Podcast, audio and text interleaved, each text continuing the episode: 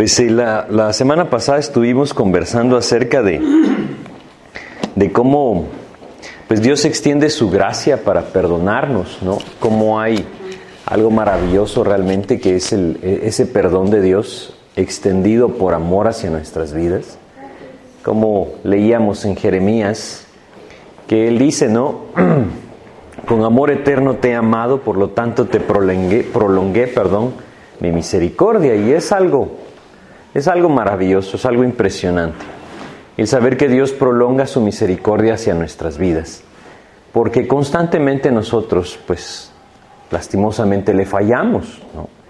Y nos damos cuenta vez tras vez que nuestra vida pues toma caminos equivocados, pero Dios siempre está esperando nuestro, nuestro regreso hacia Él y eso es algo que, pues que realmente no tiene otra razón sino que Él nos ama y que su gracia se extiende. Pero yo quisiera extender un poquito más lo que hablábamos al final acerca de, de cómo la comunión se rompe a través del pecado, porque es algo que necesitamos comprender bien, es algo que necesitamos pues estar conscientes de ello y, quizá más que estar conscientes, pues pedirle a Dios que realmente nos impacte para que nosotros busquemos vivir en esa comunión con el Señor. Realmente la vida, la vida cristiana es algo completamente sobrenatural. Ninguno de nosotros la puede vivir por sí mismo.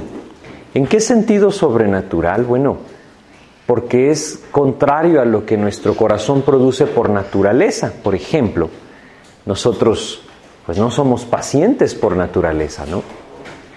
Tampoco de alguna otra manera somos mansos por naturaleza.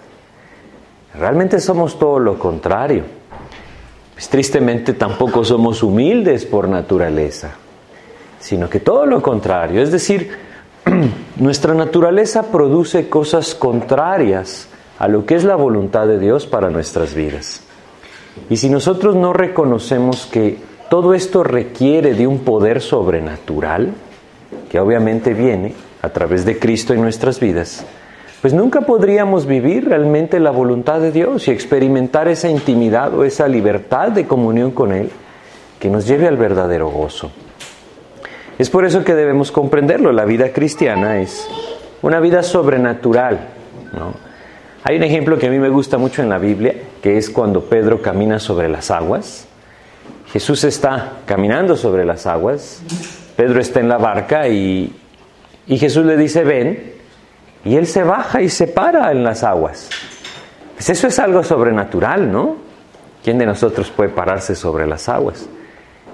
Yo entiendo que es una comparación un poco acerca de la vida espiritual. Cuando Cristo está presente y estamos viéndole a Él y escuchando su voz, entonces podemos pararnos sobre las aguas. Y es así como Dios también lo hace en todas las áreas de nuestra vida espiritual. Podríamos hablar de algunas en específico, pero realmente todo depende de esto. Para aquellos que, somos padres, por ejemplo, la crianza de los hijos, requiere de ese poder sobrenatural. Para aquellos que buscan quizá establecer un hogar, el encontrar una familia o el tener una pareja, pues es algo sobrenatural. Todo realmente lo es, ¿no? Las, las eh, eh, dificultades que enfrentamos en, en nuestros trabajos, muchas veces en nuestro propio hogar, requiere que ese poder de Dios tome control de nuestras vidas y nos lleve a resolver, actuar, a hablar, a comportarnos de una forma sobrenatural. No lo somos. ¿no? Y es por eso que es tan importante la necesidad de mantener esa comunión con Dios. Y de esto es lo que vamos a hablar. ¿Cómo podemos mantener esa comunión con el Señor? Vamos a hacer una oración para pedirle a Dios que nos guíe, ¿sí? Vamos a orar. Bendito Señor, te queremos agradecer por esta oportunidad que nos das nuevamente de meditar en tu palabra. Sabemos, Señor, que tú has dejado un Maestro maravilloso, tu Espíritu, Señor, que mora en nosotros por medio de la fe en tu Hijo. Y te queremos pedir, pues, que tú nos guíes, Señor, y nos enseñes para que esto sea algo que queda grabado en nuestros corazones y que tú puedas usar en nuestras vidas. Guíanos, Señor, te lo pedimos en el nombre de Jesús. Amén. Bueno, pues eh, Esa necesidad de mantener la comunión, como les decía, es debido a que solo Dios puede obrar en nosotros por medio de su Espíritu. Hay un pasaje que yo quisiera que leyéramos, que está en Ezequiel capítulo 36. En Ezequiel capítulo 36, Él habla de la obra que Él hace en nuestras vidas a través de ese nuevo pacto, un nuevo pacto que el Señor Jesucristo estableció por medio de su sacrificio en la cruz y de su resurrección. En Ezequiel 36 nosotros leemos el versículo 27, que es el que nos habla específicamente de esto. Dice, Ezequiel 36, 27, dice, y pondré dentro de vosotros mi espíritu. Fíjense cómo lo dice de claro, y pondré dentro de vosotros mi espíritu y haré que andéis en mis estatutos y guardéis mis preceptos y los pongáis por obra. Dios explica acá algo bien importante. Él pondría, dice, en ese tiempo, esto pues fue antes de la venida de Cristo y la venida del Espíritu sobre la iglesia, Él pondría dentro del creyente su espíritu. Y como resultado le llevaría entonces al creyente a andar en sus estatutos, a guardar sus preceptos, a poner por obra la palabra de Dios. Dios lo hizo así porque era la única manera en que nosotros lo podríamos vivir. Sin el Espíritu morando dentro de nosotros, simplemente sería imposible, porque es el Espíritu el que produce ese amor, el que produce ese, ese clamor hacia Dios de nuestro Padre amoroso, es decir, el que nos lleva a clamar, como Dios lo dice en su palabra, Abba Padre, sí. Es el Espíritu de Dios el que nos lleva a todo esto. Y por eso es importante entender esa necesidad, mantener la comunión con el Espíritu. Debemos recordar que no siempre fue así. Cuando Dios creó al hombre, Él no lo creó en la condición en la que el hombre se encuentra hoy en día. Y esto es importante reconocerlo. Cuando Dios creó al hombre, Dios hizo al hombre de tal manera que pudiera tener comunión libre con Él. Dios puso a Adán en el jardín de Edén junto con Eva y ellos podían tener esa libre comunión con Dios.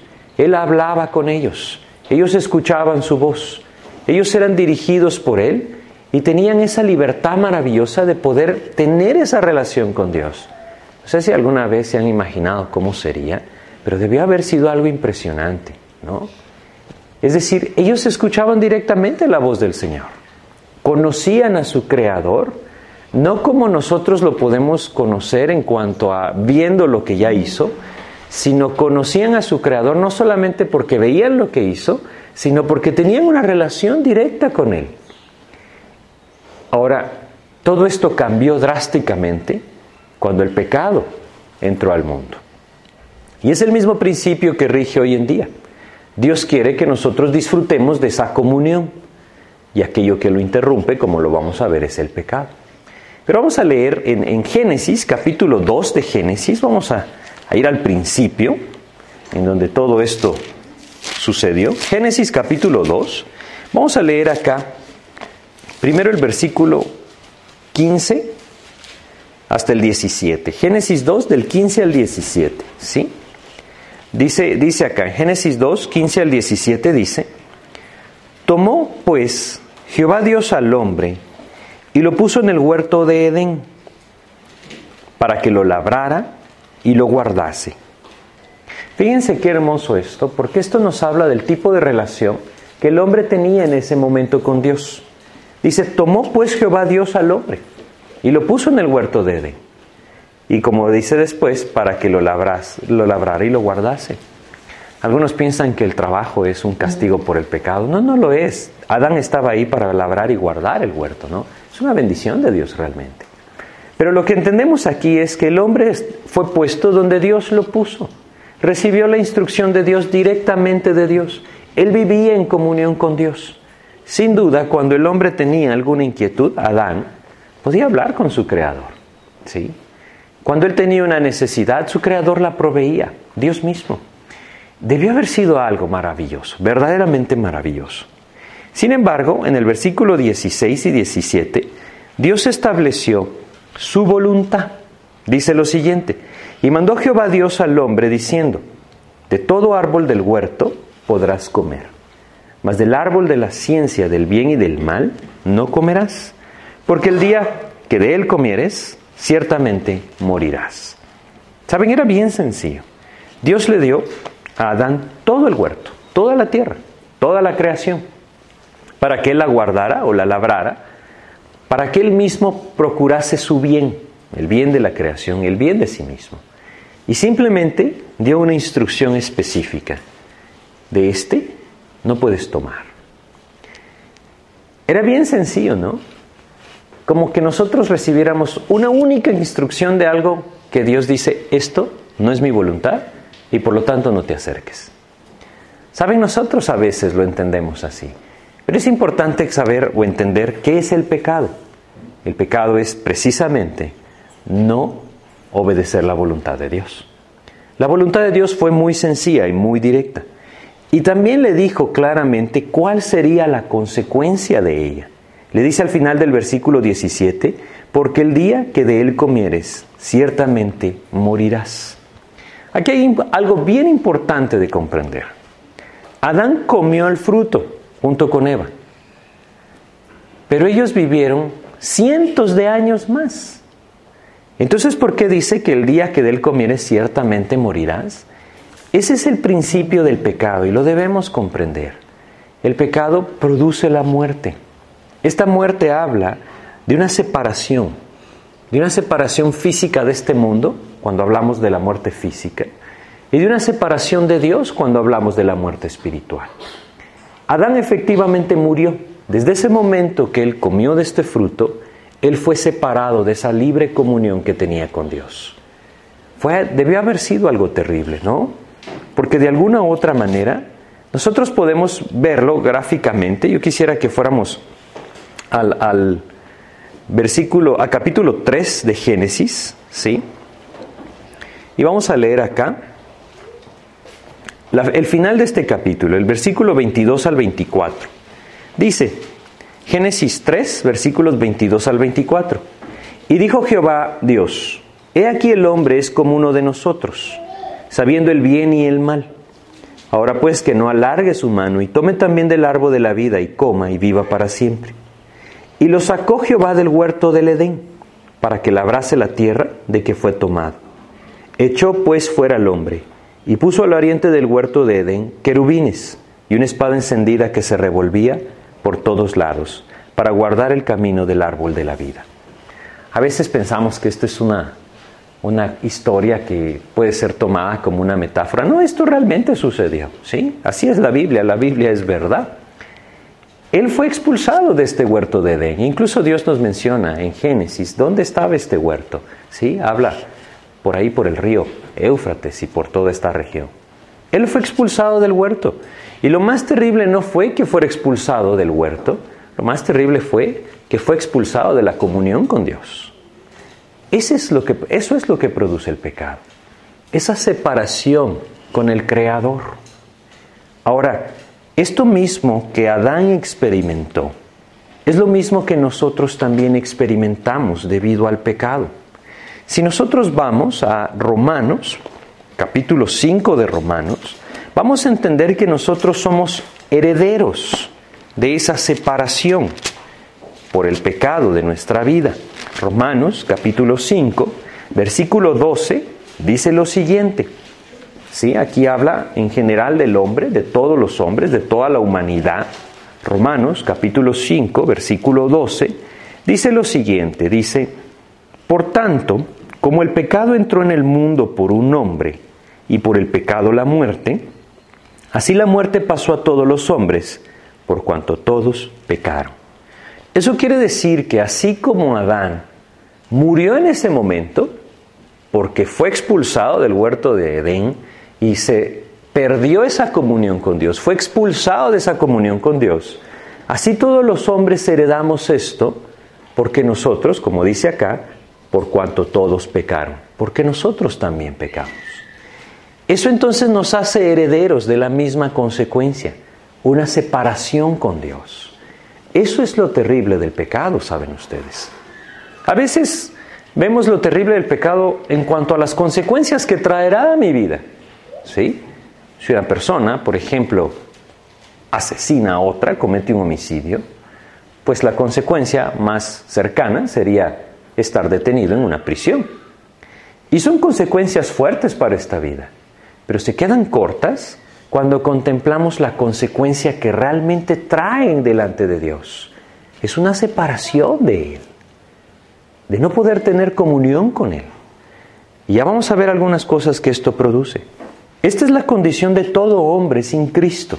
Y es importante recordarlo. En Efesios, capítulo 2 de Efesios, vamos a leer el versículo 1. Efesios 2.1 nos describe cómo estaba el hombre antes de venir a Cristo. ¿Cómo estábamos nosotros antes de venir a Cristo? Dice acá, en Efesios capítulo 2, versículo 1, describe, y Él os dio vida a vosotros, está hablando a los creyentes, cuando estabais muertos en vuestros delitos y pecados. Esto quiere decir que nuestros delitos y pecados, antes de Cristo en nuestras vidas, nosotros estábamos muertos. Fue la misma consecuencia que trajo Adán. La misma consecuencia vino a nuestras vidas debido al pecado. Y esta, esta muerte habla de una separación, como les decía. Es importante comprender que en la Biblia la muerte no solamente significa una muerte física, sino que habla de una muerte que se prolonga mucho más allá, por toda la eternidad, después de la muerte física. Una separación eterna de Dios. Hay versículos que son importantes para encontrar o reconocer esto. En Apocalipsis, por ejemplo. Apocalipsis capítulo 21, nosotros vamos a leer acerca de lo que la Biblia llama la muerte segunda. ¿Sí? Ahora, cuando el pecado entró al mundo, vino la muerte, ¿no? Pero Adán vivió casi 900 años. Entonces, ¿por qué dice, dice la Biblia que cuando él pecó murió? Porque fue cuestión de tiempo en que se manifestara su condición. Lo mismo es con la muerte espiritual. El pecado produce muerte espiritual, como lo leímos en Efesios 2.1. Es cuestión de tiempo que se manifieste esa condición. Y Apocalipsis 21.8, perdón, nos dice, pero los cobardes e incrédulos, los abominables y homicidas, los fornicarios y hechiceros, los idólatras y todos los mentirosos tendrán su parte en el lago que arde con fuego y azufre, que es la muerte segunda. Habla de una muerte segunda o la segunda muerte. Esta muerte segunda es precisamente la separación eterna de Dios para ir a este lugar que describe acá. Tendrán su parte en el lago que arde con fuego y azufre. Esa muerte espiritual producida por el pecado es la eterna separación de Dios. Si nosotros vamos a Mateo 8, vamos a, leer acá para entender este pasaje. Cuando el Señor Jesús, ¿sí? llama a unos, o más bien se acercan a Él, unos hombres que querían seguirle, Él los enfrenta y les dice una frase que a veces, a veces no comprendemos, pero, pero a la luz de lo que estamos viendo creo que la comprendemos mucho mejor. Mateo capítulo 8, en el versículo 22, el Señor Jesús dijo esta frase a este hombre que, viene y le dice, eh, permíteme que vaya primero y entierre a mi padre y después te seguiré. Dice en Mateo 8:22, Jesús le dijo, sígueme, deja que los muertos entierren a sus muertos. O sea, el Señor no estaba diciendo que se iban a levantar personas que habían muerto, iban a enterrar al muerto. No, Él está hablando de esa condición espiritual, la muerte espiritual. Por eso es que lo dice. Deja que los muertos entierren a sus muertos. Deja que aquellos que están perdidos entierren a sus muertos. Y tú ven y siguen. Esa es la enseñanza, ¿no? Pero esto solamente nos puede ayudar a comprender qué es lo que el pecado produce y por qué es tan terrible el pecado en nuestras vidas. Inicialmente produjo esa separación de Adán con Dios y fue una, algo que heredamos nosotros y en el momento que pecamos se produjo esa separación de Dios y nosotros algo que se prolonga por toda la eternidad hasta que Cristo lo arregla, o a menos que Cristo lo arregle. Esa es la necesidad de que todas las personas se escuchen acerca del camino de salvación por medio de Jesucristo. Porque si no vienen a los pies de Cristo estarán separados de Él por toda la eternidad. Como lo leímos en Apocalipsis 21.8, su parte será en ese lago de fuego que arde con azufre. ¿no? Esa muerte fue herencia de todos nosotros porque todos pecamos. Es por eso que cuando nosotros leemos o compartimos versículos muy conocidos como Romanos 6:23, por ejemplo. Sí, yo creo que más de alguna vez ustedes lo han escuchado, lo han leído o incluso lo han compartido. Dice en Romanos 6:23, dice, Romanos capítulo 6, versículo 23 dice, porque la paga del pecado es muerte. Ahora, está hablando de esa muerte espiritual. Lo mismo que estamos viendo, esa separación eterna de Dios. Cualquiera podría decir, pero yo he pecado toda mi vida y sigo vivo. Si es cuestión de tiempo que esa condición de muerte espiritual se manifieste, nadie puede burlar a Dios. Nadie puede librarse del juicio eterno. Y aquel que vive en pecado está muerto en sus pecados. Por eso es que debemos comprenderlo, aun cuando lo compartimos. Maravillosamente después dice, más la dádiva de Dios, ese regalo de Dios, es vida eterna en Cristo Jesús, Señor nuestro. Qué contraste, ¿no? El pecado da muerte, Cristo da vida. Esa vida es una restauración de la comunión. Y eso es lo que cada uno de nosotros tiene por medio de Jesucristo. Es decir, confiando en Cristo, la comunión regresa. Pasamos de la muerte a la vida. Cuando nosotros abrimos nuestro corazón, confesamos nuestro pecado y le recibimos a Jesucristo, pasamos de la muerte a la vida. Y la condición cambió. Es algo maravilloso. Si nosotros leemos en Juan capítulo 5, quizás es uno de los más fáciles para comprender esto, Juan capítulo 5, versículo 24, dice lo siguiente. Juan 5, 24. Es un versículo que lo, habla desde este punto de vista de la muerte y la vida, el contraste, el pecado y Cristo. Dice Juan capítulo 5, versículo 24, dice, De cierto, de cierto os digo, el que oye mi palabra y cree al que me envió, tiene vida eterna y no vendrá a condenación, mas ha pasado de muerte a vida. Ese es el camino de Cristo, ese es el Evangelio de Cristo. Aquel que ha puesto su fe en Jesucristo, pasó de muerte, de esa muerte espiritual en sus pecados, a vida, una vida eterna por medio de la fe en Jesucristo. Por eso dice, de cierto, de cierto os digo, el que cree, perdón, el que oye mi palabra y cree al que me envió. Es la fe en Jesucristo la que trae vida a nosotros. Antes de Cristo estábamos separados de Él, el pecado nos mantenía así. Ahora en Cristo nosotros tenemos vida y la comunión ha sido restaurada. Eso es lo maravilloso. Vamos a ir a Efesios capítulo 2 que leímos al principio, pero ahora vamos a leer el versículo 5. Efesios 2.5. Dice acá en Efesios capítulo 2, versículo 5, nos habla de lo que Cristo hizo o lo que Dios hizo por medio de Jesucristo. Dice Efesios 2.5, dice, aun estando nosotros muertos en pecados, nos dio vida juntamente con Cristo. Por gracia sois salvos. En Cristo las personas obtienen vida. El hombre obtiene vida. Habiendo estado muerto en sus pecados, cuando pone su fe en Jesucristo, pasa de muerte a vida. Y esto significa también que esa comunión con Dios se restaura, que nuevamente el hombre puede regresar a vivir en esa comunión maravillosa con Dios. De tal manera que así como Adán tenía esa intimidad con su Creador, el hombre que ahora está en Cristo puede llegar a tener esa intimidad con su Creador. Es algo impresionante lo que Dios hace y cada uno de nosotros lo puede experimentar por medio de la comunión con el Señor. Adán escuchaba la voz de Dios. El creyente que vive en comunión con Dios por medio del Espíritu puede escuchar la voz de Dios. Adán recibía la protección y bendición de su, de su Creador. Aquel creyente que vive en esa intimidad diaria con el Señor también puede recibirlo. Adán era sustentado completamente por su Creador. Y nosotros cuando vivimos en comunión con Dios por medio de Jesucristo, también podemos vivir así. El camino de Cristo no solamente trae vida eterna, sino que restaura la comunión, abre el camino para que nosotros podamos tener esa libre comunión con el Señor.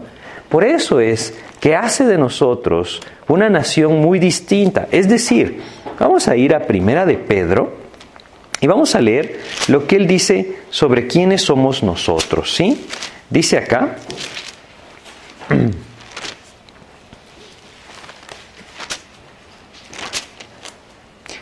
capítulo 2 de Primera de Pedro, versículo 9. Fíjense lo que dice. Mas vosotros sois linaje escogido, real sacerdocio, nación santa, pueblo adquirido por Dios, para que anunciéis las virtudes de aquel que os llamó de las tinieblas a su luz admirable.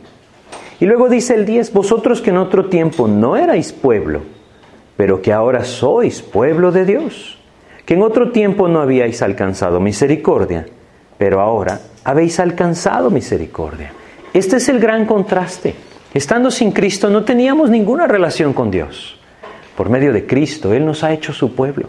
Y no solamente un pueblo, sino como dice acá, un linaje escogido, un real sacerdocio, una nación santa.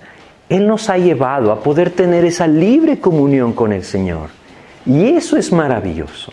Esa libre comunión con el Señor por medio de la comunión con el Espíritu en nuestras vidas es lo que trae a nosotros esa vida sobrenatural de la que hablábamos. La vida cristiana es sobrenatural. Amor en vez de rencor o en vez de odio, ¿sí? Paciencia en vez de impaciencia. Mansedumbre en vez de ira. Humildad en vez de soberbia. ¿Sí? Santidad en vez de perversidad. Eso es sobrenatural, porque no es parte de nuestra naturaleza.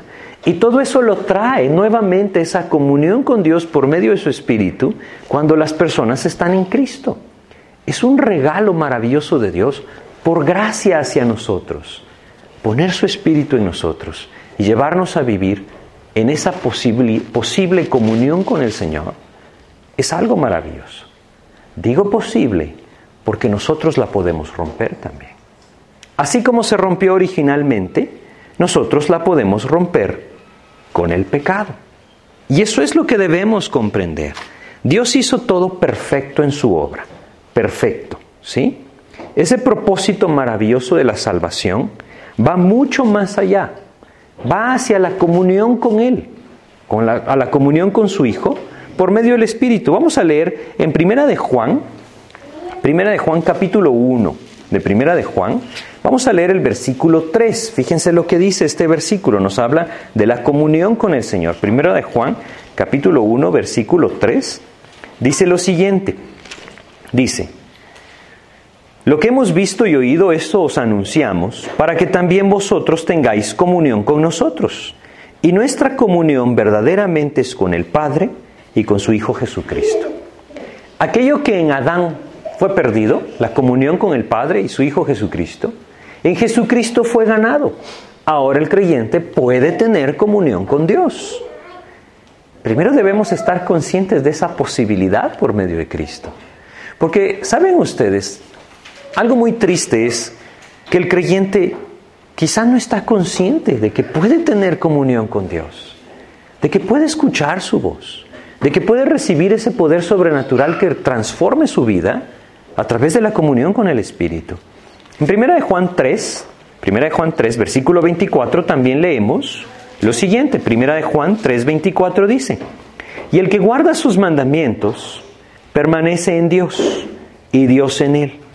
Y en esto sabemos que permane perdón, y en esto sabemos que él permanece en nosotros por el espíritu que nos ha dado. El espíritu que él nos ha dado es lo que hace que Dios permanezca en nosotros. La obediencia a su voluntad revelada es lo que hace que nosotros permanezcamos en Él. Su voluntad revelada la encontramos en la palabra de Dios. Aquí se empieza a hacer un poco más claro. ¿Cómo mantener esa comunión? Bueno, recordemos, la comunión puede ser restablecida cuando nosotros venimos a Cristo. Cuando el hombre pone su fe en Jesucristo, le abre su corazón, arrepentido de sus pecados y buscando su perdón, la comunión entonces es restablecida. Y esa comunión puede ser libre, tan libre como Adán la tenía con su creador en el huerto de Edén. Cuando el pecado viene a nuestras vidas, la comunión se rompe. La manera de mantener esa comunión, como dice acá, y el que guarda sus mandamientos permanece en Dios. Es la misma manera por la cual Adán podía haber mantenido su comunión con Dios. Obediencia a la palabra de Dios, obediencia a la voluntad manifestada o revelada claramente por Dios. Lo contrario a esa obediencia a la voluntad de Dios es el pecado. Por eso es que debemos entenderlo. Si yo me mantengo en la obediencia a la palabra, disfruto de esa comunión con el Señor. Si yo me mantengo en el pecado, rompo esa comunión con el Señor. Y no importa cuánto yo desee vivir para Cristo, o tener su, su, fruto, o su poder en mi vida.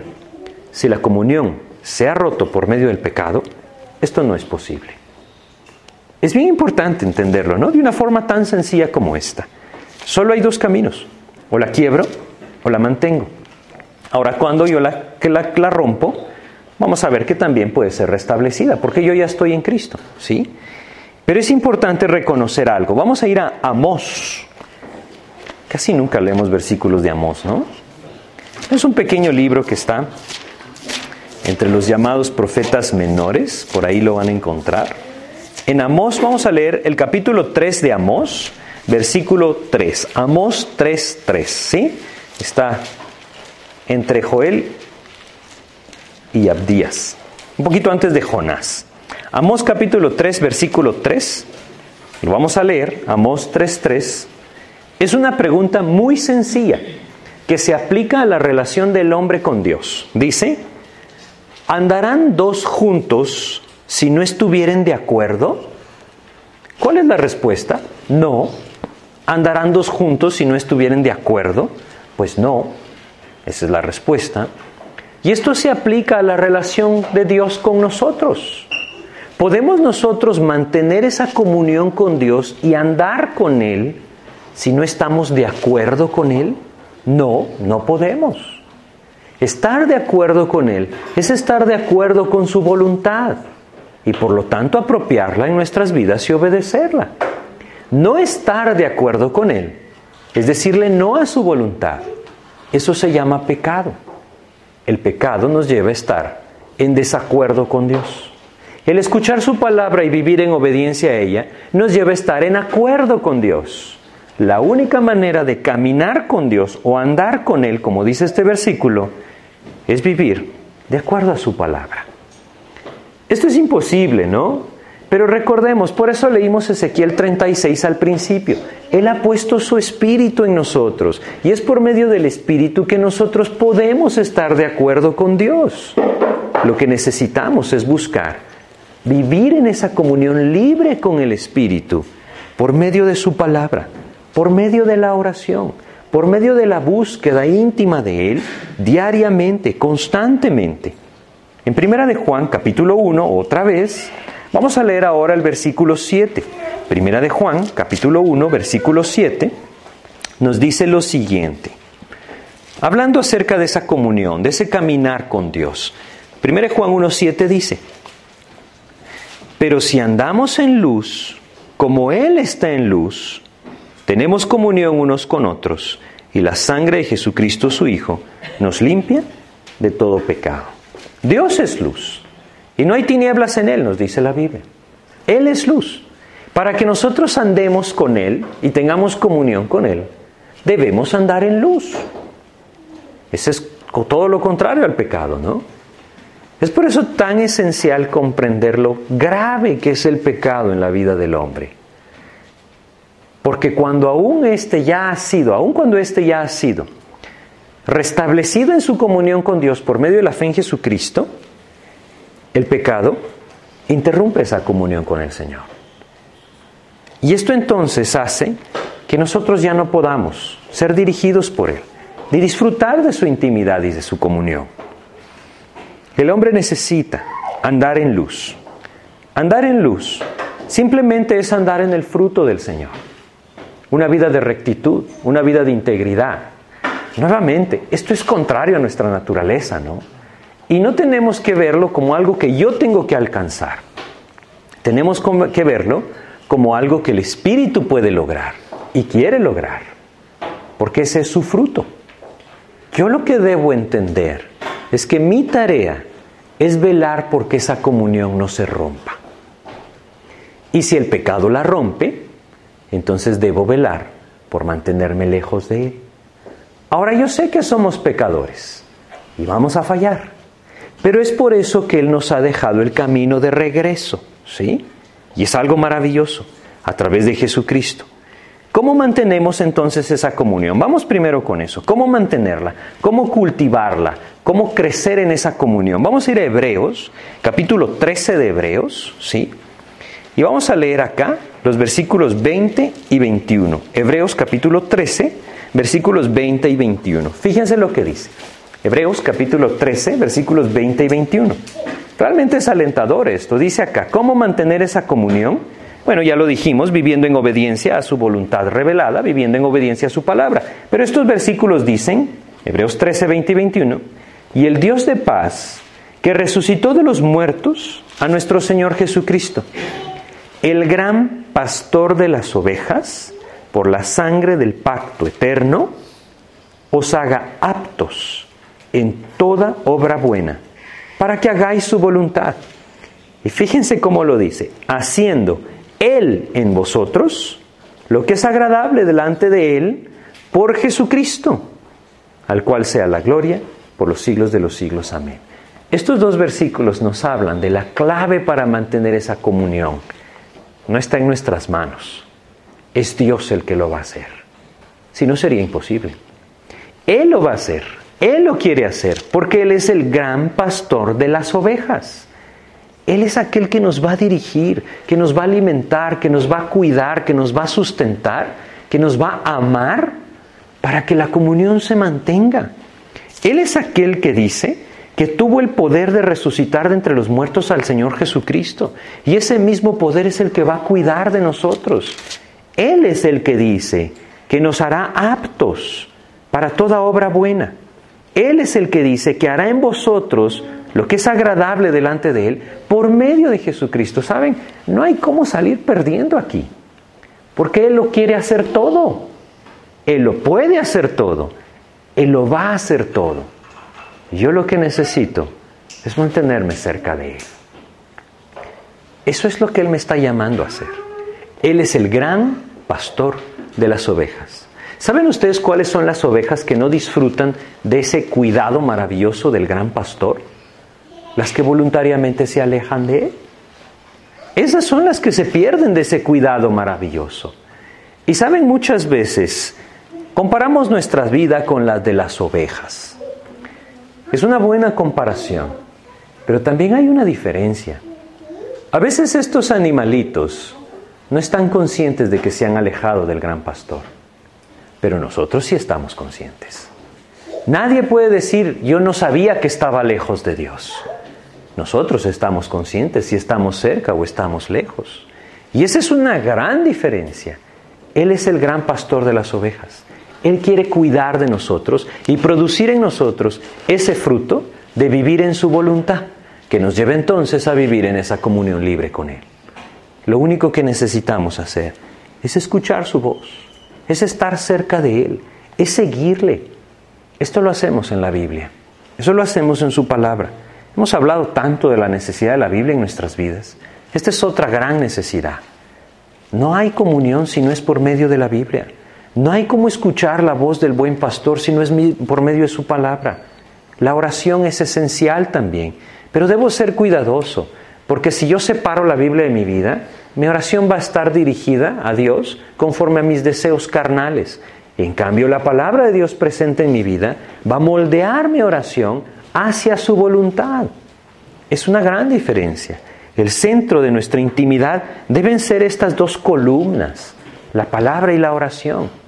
Todo esto se va a ver complementado en nuestras vidas por el servicio a Cristo, llevando a cabo su tarea, la tarea, perdón, de llevar su palabra y ganar almas para el Señor. Eso se va a ver complementado por esto. Pero sin esas dos columnas bases de la palabra y la oración en nuestras vidas, estaremos lejos de ese gran pastor de las ovejas. Y no podremos mantener la comunión. Es muy sencillo mantener la comunión. Solo necesitamos estar cerca de Él. ¿Qué es difícil de esto? No es difícil si lo ponemos desde este punto de vista tan sencillo. Ahora, por supuesto, habrán muchos impedimentos para estar cerca de Él, ¿no? Es decir, el diablo va a luchar para que no estemos cerca de Él. Pero no es difícil estar cerca de Él. Solo debemos buscarle. Y Él entonces puede llevarnos a vivir en esa comunión. Ahora, así se mantiene la comunión, obedeciendo la palabra de Dios, obedeciendo a su voz. Pero ya vimos, Él mismo lo va a hacer. No, no nos toca a nosotros ser capaces de hacerlo. Lo único que debemos hacer es dejar que Él tome control de nosotros. Pero la comunión también se puede romper. Y como lo vimos con el ejemplo de Adán, el pecado rompe la comunión. Cuando el pecado rompe la comunión, la frialdad surge en el corazón del creyente. Dios parece estar lejos, su palabra parece estar lejos. Ya no me llama la atención la oración, mucho menos la palabra, ¿sí? Y Dios entonces cada vez se hace más lejano a mi vida. Eso produce el pecado. Como lo leímos en Génesis, el pecado produjo que Adán fuera expulsado del Edén. De cierta forma, eso produce en nuestro corazón, a pesar de que el Espíritu no sale, porque Él nos ha sellado hasta el día de la redención, como dice Efesios 2.30, no sale de ahí si se contrista. Mantener el espíritu contristado lo puede llevar a apagarse. Y tristemente aquel que rompe la comunión a través del pecado y avanza y avanza y avanza en su vida a través del pecado, puede llegar a vivir como que el espíritu no estuviera presente. Eso es algo terrible, verdaderamente terrible. No solamente la desdicha va a atrapar ese corazón, el testimonio de Cristo está siendo pisoteado. Y aquellos que ama quizá rechazarán a Jesús porque no ven nada distinto en la persona que tiene el Espíritu. Es algo bien importante de reconocer. El pecado interrumpe la comunión. Y si estamos hablando de que todo lo que Dios hace en la vida del creyente lo hace por medio del Espíritu, a través de vivir en esa comunión, si la comunión se rompe, todo se pierde. Se pierde el fruto del Espíritu. Se pierde también el amor por las almas. Se pierde también el anhelo de una vida de santidad. Se pierde el amor por la palabra, se pierde el temor de Dios, se pierde todo. Porque Dios lo puede producir solo por medio del Espíritu. Por eso es que Dios nos está llamando a velar por mantener esa comunión. Primero manteniéndonos cerca de Él. Y segundo, cuando nosotros pequemos, porque créanme que vamos a pecar tristemente, debemos reaccionar, rápidamente reaccionar y volvernos a Él. Ese es el camino. Dios nos va a buscar, saben ustedes, porque Dios lo describe así en su palabra. Cuando el creyente permite el pecado en su vida y rompe la comunión, Dios no se va a quedar de brazos cruzados, porque Él nos ama. Y como Él nos ama, Él va a salir a buscarnos. ¿Sí? ¿Saben? Jesús lo dijo. Yo he venido a buscar lo que se había perdido. Qué amor de Dios, ¿no? Él hace lo mismo hacia nosotros, sus hijos. Él sale a buscarnos y trae ciertas cosas a nuestras vidas que debemos observar. Vamos a leer Hebreos 12, 25. Hebreos capítulo 12, versículo 25. Dice acá, Hebreos 12, versículo 25, dice lo siguiente. Hebreos 12, 25. Esto hace el Señor cuando nosotros quebramos esa comunión por medio del pecado. Dice, mirad que no desechéis al que habla porque si no escaparon aquellos que desecharon al que los amonestaba en la tierra, mucho menos nosotros, si desecharemos al que amonesta desde los cielos. Ah, hay un Dios en el cielo que nos ama. Su Hijo está al lado de Él y Él amonesta a aquel que se aparta de Él con el pecado. Él nos va a salir a buscar y va a traer a nuestras vidas aquellas circunstancias que nos hagan volver a Él. Eso es importante reconocerlo, porque nos ama. Es decir, nosotros quebramos la comunión y Él busca que la restablezcamos. ¿Cómo lo hace? Bueno, hay varios puntos que uno, encuentra en su palabra. Primero, pasa algo terrible. Dios deja de responder las oraciones. Él ya no las está escuchando. O sea, quiere decir, no quiere decir que Él no las escuche. Él las oirá, pero Él no las puede responder. Porque responderlas sería, viéndolo desde el punto de vista del Padre al Hijo, enseñarnos mal, como decimos, malcriarnos. ¿Sí? No importa que me ofendas, de todos modos te lo doy. No, Él es un Padre perfecto, Él no va a hacer eso. Cuando la comunión está quebrada por medio del pecado, Leemos nosotros en Isaías 59. Vamos a leer Isaías 59, versículos 1 y 2. Isaías 59, 1 y 2. Fíjense lo que dice acá. Dice Isaías 59, 1 y 2, dice, He aquí que no se ha cortado la mano de Jehová para salvar, ni se ha grabado su oído para oír. Él sigue siendo el mismo y su poder sigue siendo el mismo. Pero vuestras iniquidades han hecho división entre vosotros y vuestro Dios, y vuestros pecados han hecho ocultar de vosotros su rostro para no oír. No importa cuánto clamemos, si el pecado está en medio, Él no va a escuchar. Es una manera que Dios tiene para que nosotros reconozcamos nuestro pecado y lo confesemos delante de Él. El peor error que podemos cometer es pensar que Él ya nos desechó y jamás nos recibirá. Eso no es así. Él nos sigue amando, seguimos siendo sus hijos y nos sigue buscando. Lo que debemos entender es que debo arreglar, debo arreglar mi corazón. Ayer estaba repasando este mensaje y Dios me impactó con algo. A veces pasa el día y no nos damos cuenta de nuestro pecado, ¿no? Porque no nos detenemos a meditar en la palabra. Cuando nos detenemos a meditar en la palabra y le pedimos, Señor, ¿en qué te ofendí hoy, Padre? Muéstrame, porque yo no quiero vivir con esa comunión rota. Empiezan a surgir los pecados. Y tal vez nos vamos a impresionar de cuántas veces pecamos y ni cuenta nos habíamos dado. Es importante velar por esa comunión, velar por esa restauración de la comunión, meditando en su palabra, suplicándole, muéstrame Señor. Si nosotros vemos que el Señor no está escuchando nuestra oración, debemos asegurarnos de que no estemos viviendo en pecado. Debemos asegurarnos de que esa comunión no esté rota por la libertad que yo he dado al pecado en mi vida.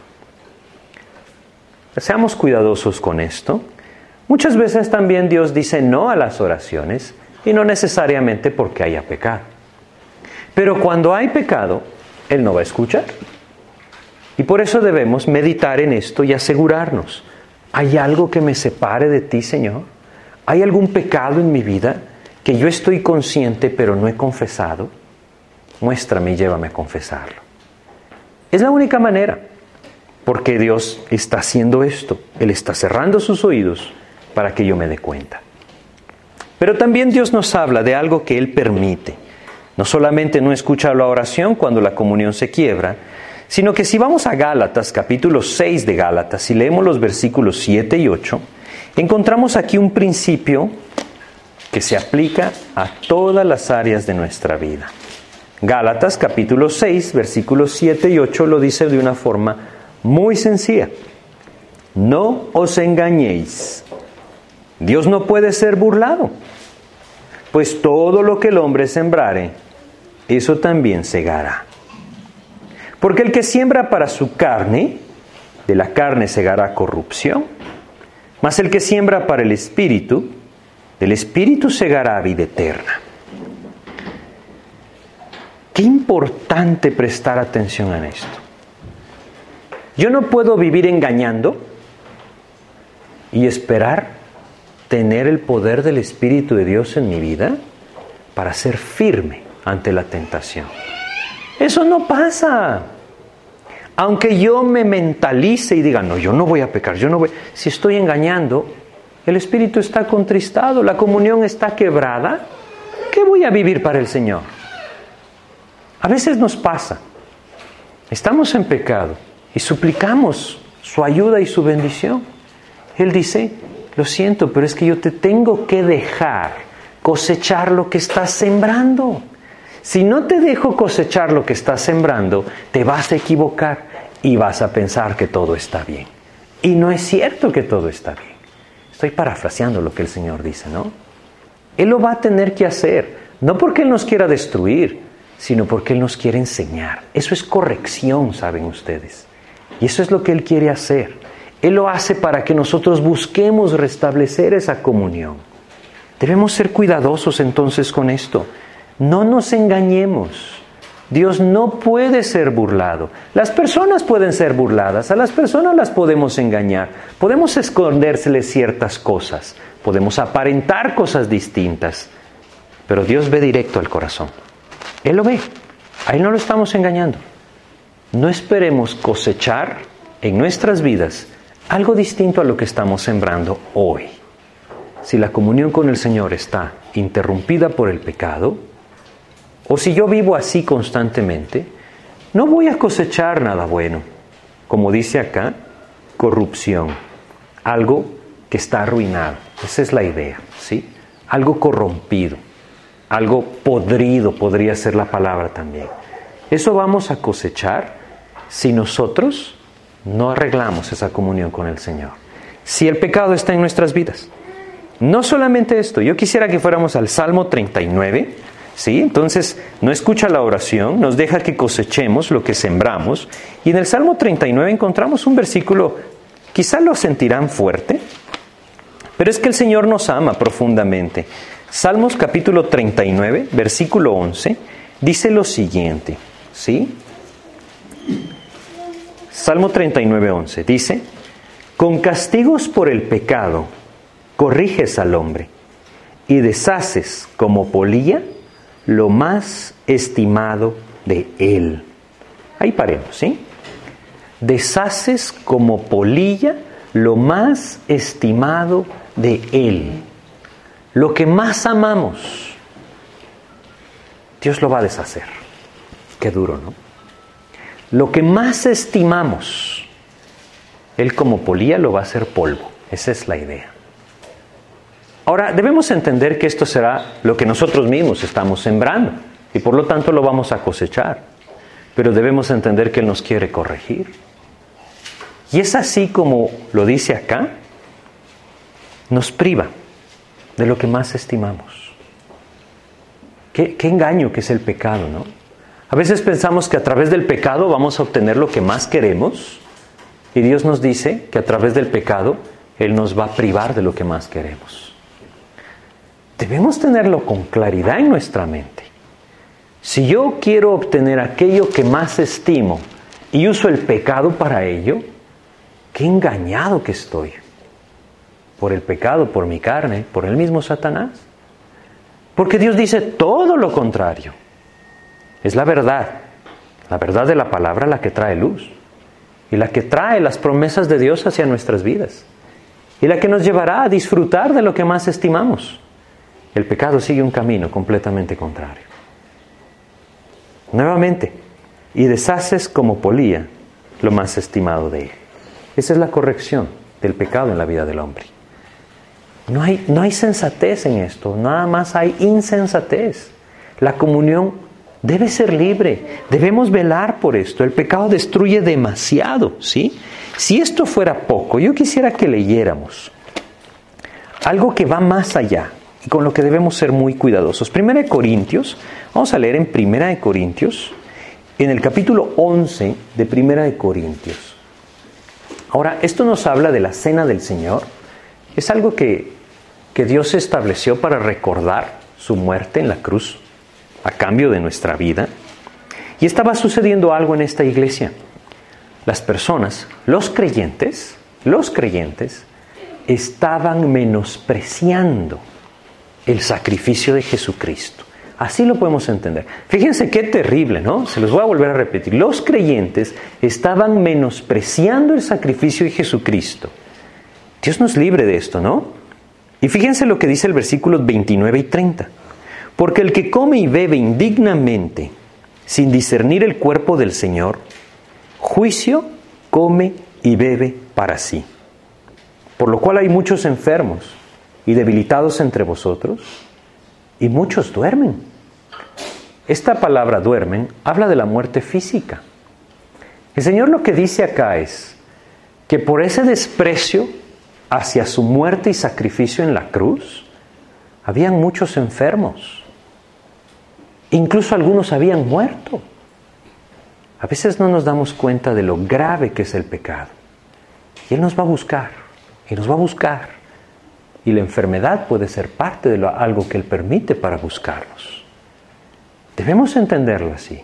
Nuevamente, al igual que como lo platicamos antes, no quiere decir que si yo estoy enfermo estoy en pecado. No, no es así.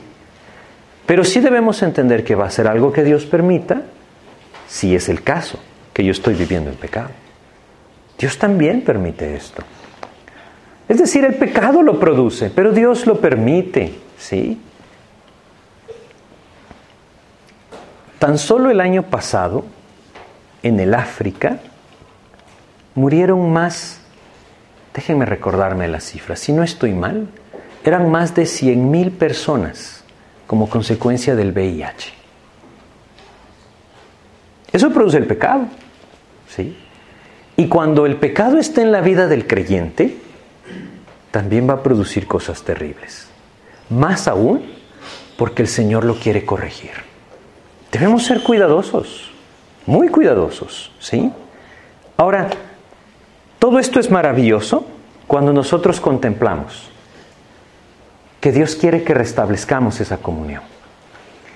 Y si Dios hubiera dejado un requisito grande para esto, ninguno de nosotros lo podría hacer. Pero Dios dejó un camino tan sencillo, tan sencillo, la confesión. Es tan sencillo como reconocer, yo estoy equivocado, Señor, pero ya no quiero estar en conflicto con tu voluntad perdóname y límpiame. Hazme volver a tu voluntad. Es súper sencillo, ¿no?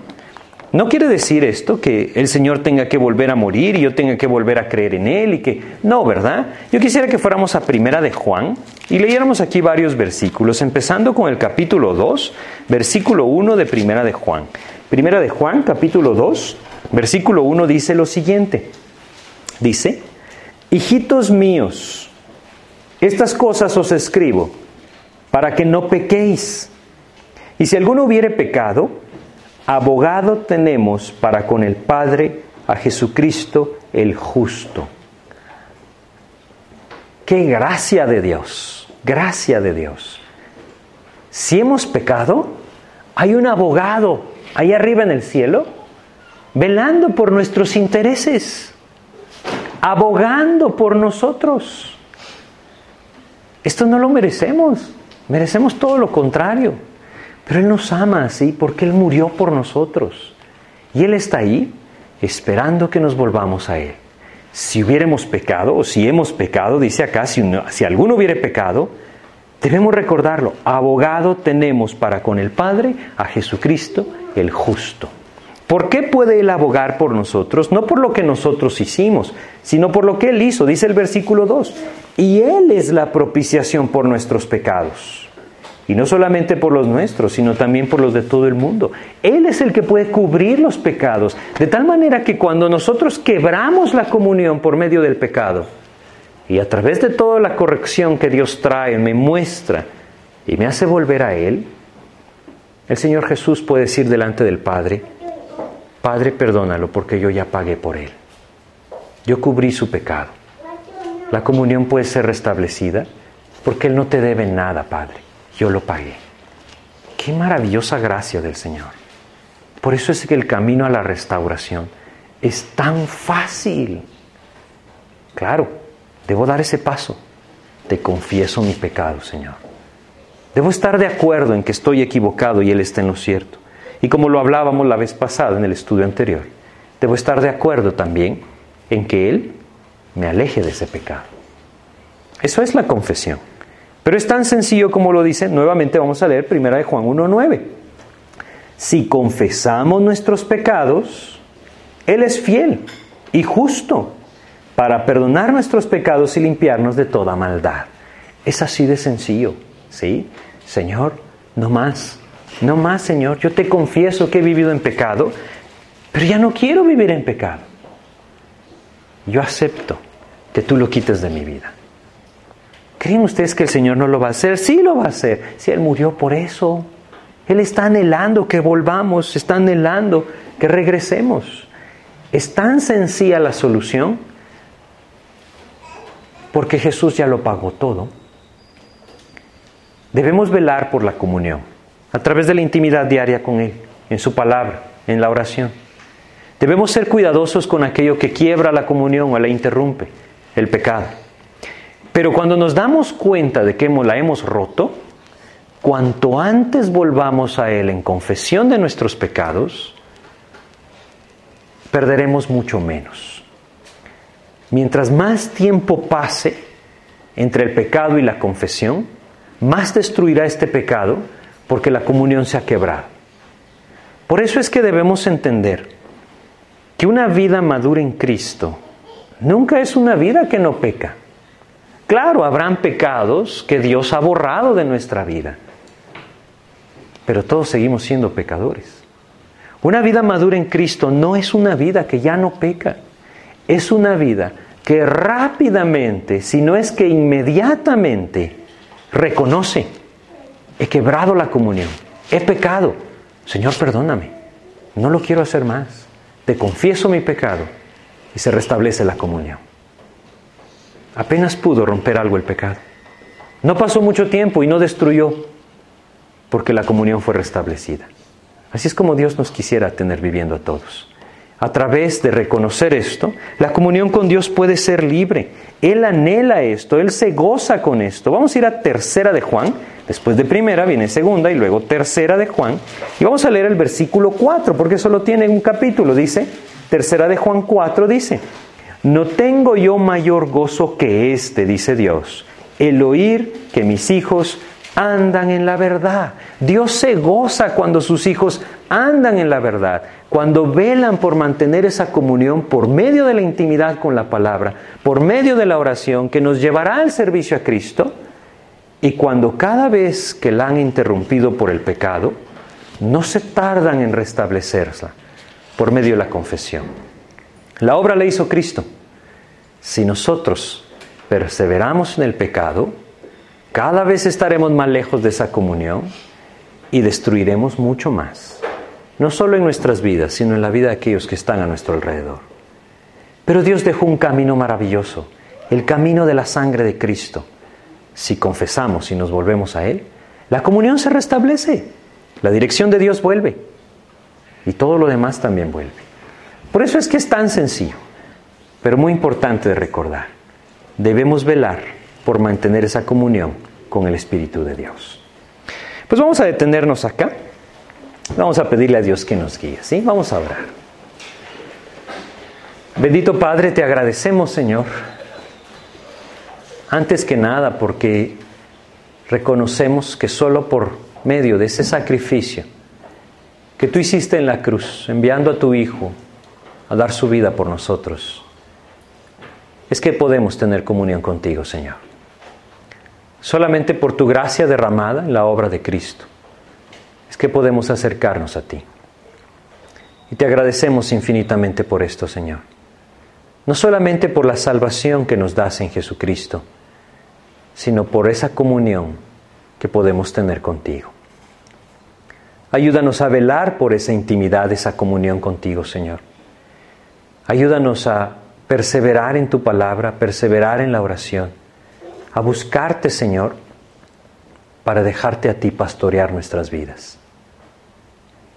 Y Señor, cuando quebremos esa comunión por medio del pecado, muéstranos, Padre, y mueve nuestros corazones para cuanto antes volvernos a ti y restablecer esa comunión. Ayúdanos a confesar nuestro pecado, a no permitirlo más, a no contemplarlo, a no guardarlo en el corazón sino confesarlo cuanto antes y dejarte a ti restablecer esa comunión. Te agradecemos, pues, Padre, por este, esta enseñanza y te pedimos que tú nos permitas apropiarla en el nombre de Jesús. Amén, Señor.